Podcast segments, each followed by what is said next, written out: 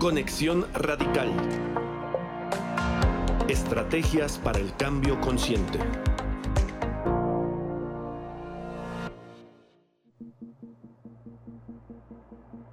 De entre todos los pueblos que el Mulán Nasruddin visitó en sus viajes, había uno que era especialmente famoso porque a sus habitantes se les daban muy bien los números. Nasruddin encontró alojamiento en la casa de un granjero. A la mañana siguiente, se dio cuenta de que el pueblo no tenía pozo. Cada mañana, alguien de cada familia del pueblo cargaba uno o dos burros con garrafas de agua vacías y se iban a un riachuelo que estaba a una hora de camino. Llenaban las garrafas y las llevaban de vuelta al pueblo, lo que les llevaba otra hora más. ¿No sería mejor si tuvieran agua en el pueblo? Preguntó Nasrudin al granjero de la casa en la que se alojaba. Por supuesto que sería mucho mejor, dijo el granjero. El agua me cuesta cada día dos horas de trabajo para un burro y un chico que lleva el burro.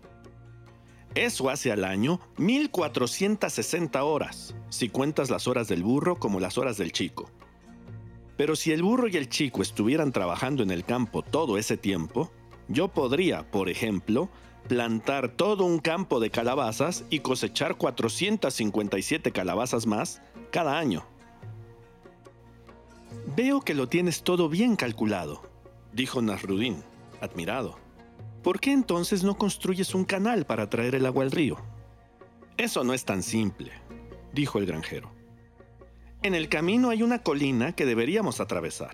Si pusiera a mi burro y a mi chico a construir un canal en vez de enviarlos por el agua, les llevaría 500 años si trabajasen dos horas al día. Al menos me quedan otros 30 años más de vida, así que me es más barato enviarles por el agua. Sí, ¿Pero es que serías tú el único responsable de construir un canal? Son muchas familias en el pueblo. Claro que sí, dijo el granjero. Hay 100 familias en el pueblo. Si cada familia enviase cada día dos horas un burro y un chico, el canal estaría hecho en cinco años.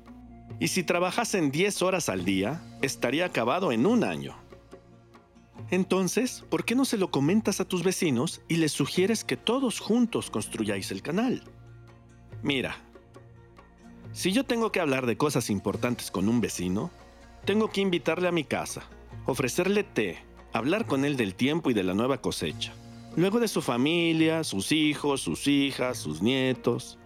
Después le tengo que dar de comer y después de comer otro té. Y él tiene que preguntarme entonces sobre mi granja y sobre mi familia, para finalmente llegar con tranquilidad al tema y tratarlo con cautela. Eso lleva un día entero. Como somos 100 familias en el pueblo, tendría que hablar con 99 cabezas de familia.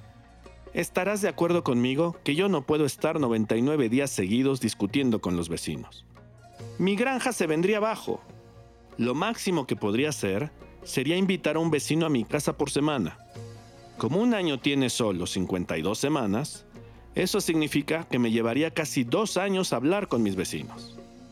Conociendo a mis vecinos como les conozco, te aseguro que todos estarían de acuerdo con hacer llegar agua al pueblo, porque todos ellos son buenos con los números. Y como les conozco, te digo que cada uno prometería participar si los otros participasen también. Entonces, después de dos años, tendría que volver a empezar otra vez desde el principio, invitándoles de nuevo a mi casa y diciéndoles que todos están dispuestos a participar. Vale, dijo Nasrudin.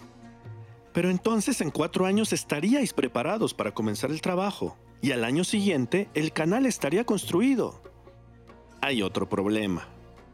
Estarás de acuerdo conmigo que una vez que el canal esté construido, cualquiera podrá ir por agua, tanto como si ha o no contribuido con su parte de trabajo correspondiente. Lo entiendo, dijo Narudín. Incluso si quisierais, no podríais vigilar todo el canal. Pues no, dijo el granjero. Cualquier caradura que se hubiera librado de trabajar se beneficiaría de la misma manera que los demás, y sin coste alguno. Tengo que admitir que tienes razón, dijo Narudín. Así que como a cada uno de nosotros se nos dan bien los números, intentaremos escabullirnos. Un día el burro no tendrá fuerzas. El otro, el chico de alguien tendrá tos.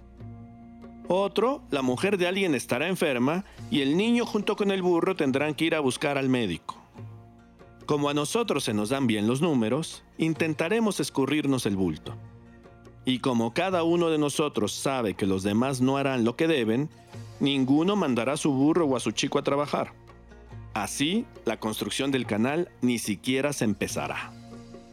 Tengo que reconocer que tus razones suenan muy convincentes, dijo Nasruddin.